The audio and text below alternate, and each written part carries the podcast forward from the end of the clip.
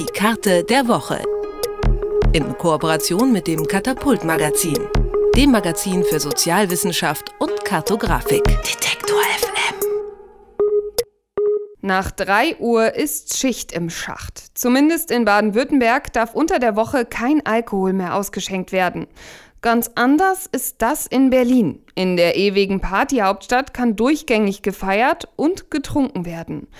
Doch immer wieder beschweren sich Anwohner über den Lärm. Gleichzeitig klagen Gastronomen, dass schärfere Regelungen ihre Existenz bedrohen. Die Wirkung solcher Regelungen auf die Kriminalität hat eine Studie der TU Dresden in Kooperation mit der Uni Bamberg untersucht. Unsere Karte der Woche zeigt die Sperrstundenregelungen in Deutschland. Und mit Tim Ehlers vom Katapult Magazin spreche ich über die Hintergründe und die Wirkungen der Sperrzeiten. Hallo Tim. Hallo Karina. Also ganz ehrlich, Tim, bringen die Sperrstunden denn überhaupt noch was? Meistens kriegt man die ja gar nicht so richtig mit. Die Frage kann man sehr umfangreich beantworten. Dass man die nicht so richtig mitbekommt, sehe ich auch so. Also unsere Redaktion sitzt in, in Mecklenburg-Vorpommern und in vielen Ländern Norddeutschlands gibt es eben keine Sperrzeitregelung. Das heißt, ich persönlich bekomme das auch gar nicht mit. In Niedersachsen, in Mecklenburg-Vorpommern, Schleswig-Holstein, Brandenburg, Berlin und Thüringen gibt es überhaupt keine Regelung. Das heißt, wir können dort in den Clubs und Kneipen sitzen, bis der Kneiper selbst sagt, er hat keine Lust mehr. In vielen anderen Ländern ist es so, dass es eben eine Sperrzeit gibt von fünf bis sechs. Das heißt, dort werden die Kneipen und Clubs dicht gemacht und ja, man bekommt nichts mehr zu trinken dort. Jetzt haben sich die Wissenschaftler ja angeschaut, ob das jetzt zu weniger Kriminalität oder auch zu weniger Gewalt führt. Also kann man das so pauschal sagen? Genau, das Interessante daran ist eben, dass man immer versucht, mit dieser Sperrstunde zu argumentieren, dass es eine ja, Verringerung von beispielsweise Gewaltdelikten gibt, wenn man eben sagt, okay, ab einer gewissen Zeit gibt es kein Alkohol mehr. Das lässt sich so pauschal nicht sagen, wie in dieser Studie auch klar wird. Es gibt da einen Unterschied und zwar haben die Wissenschaftler herausgefunden, dass Sperrstunden in Städten, in denen es sowieso relativ wenige Gewaltdelikte gibt, äh, durchaus sinnvoll sind. Das heißt, die Gewalt geht zurück, wenn es Sperrstunden gibt. In Städten, in denen es sowieso schon viel Gewalt gibt, verschärft sich die Situation eigentlich mit den Sperrstunden.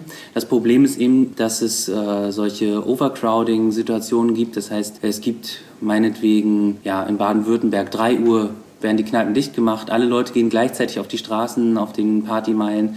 Und erfahrungsgemäß sind alkoholisierte Menschen, bekommen sich in die Haare und dementsprechend, wenn dort viele Menschen zugleich auf die Straße gehen, äh, verschärft sich die Situation. Gibt es denn etwas, ihr habt das Ganze ja grafisch dargestellt in der Karte der Woche und euch die Ergebnisse auch genauer angeschaut.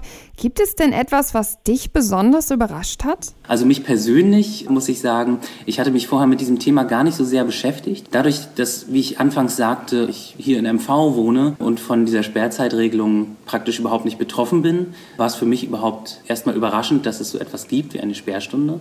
Ich kenne das aus meinem Umfeld, äh, habe ich das selten gehört dass es gesetzlich geregelt ist, dass Clubs zumachen müssen. Ähm, natürlich gibt es das, dass einzelne Kneipen und Clubs dann sagen, okay, jetzt 4 Uhr Licht an und äh, raus mit euch.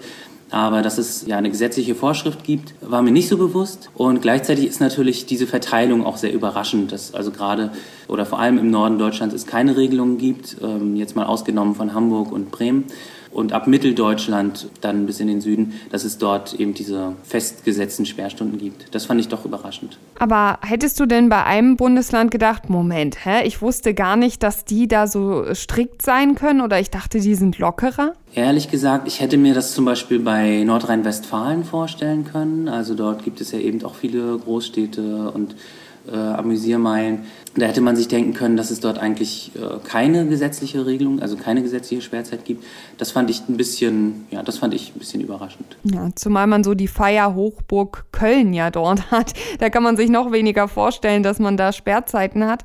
Jetzt haben wir schon zu Beginn des Gesprächs festgestellt, naja, das mit den Sperrstunden, das scheint ja nicht immer das Mittel der Wahl zu sein. Manchmal sorgt es eben anscheinend auch für mehr Gewalt oder, sage ich mal, mehr Menschen auf der Straße, die potenziell mehr Gewalt auslösen können.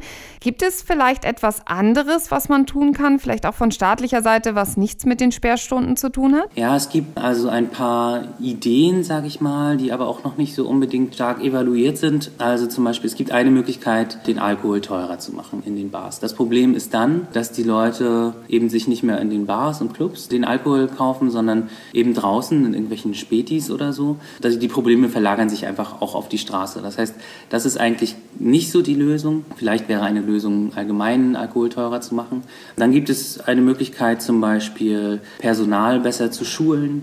Und was ganz witzig ist, so auf Mikroebene sozusagen, die Laufwege in den Bars zu optimieren. Das heißt, ähm, möglichst das so aufbauen, dass sich die Leute weniger kreuzen und so weiter, dass es weniger zu Konfliktsituationen kommt. Und dann gibt es noch eine Möglichkeit, zum Beispiel, dass man sagt, die Sperrstunde gilt insofern, als dass man sagt, okay, innerhalb der Bars können die Leute dann noch weiter trinken und feiern, aber Leute, die aus den Bars gehen, dürfen nicht mehr rein, beziehungsweise ab dieser Sperrstunde darf keiner mehr die Bar oder den Club betreten. Das stelle ich mir einigermaßen sinnvoll vor, weil es dann eben diese Overcrowding-Situation nicht mehr gibt. Ob das praktisch auch funktioniert, das bleibt auch zu erforschen oder überhaupt erst mal auszuprobieren. Über den Einfluss von Sperrstundenregelungen auf Gewaltdelikte habe ich mit Tim Ehlers vom Katapult-Magazin gesprochen. Vielen, vielen Dank dafür. Vielen Dank, Karina. Die Karte der Woche. In Kooperation mit dem Katapult Magazin, dem Magazin für Sozialwissenschaft und Kartografik.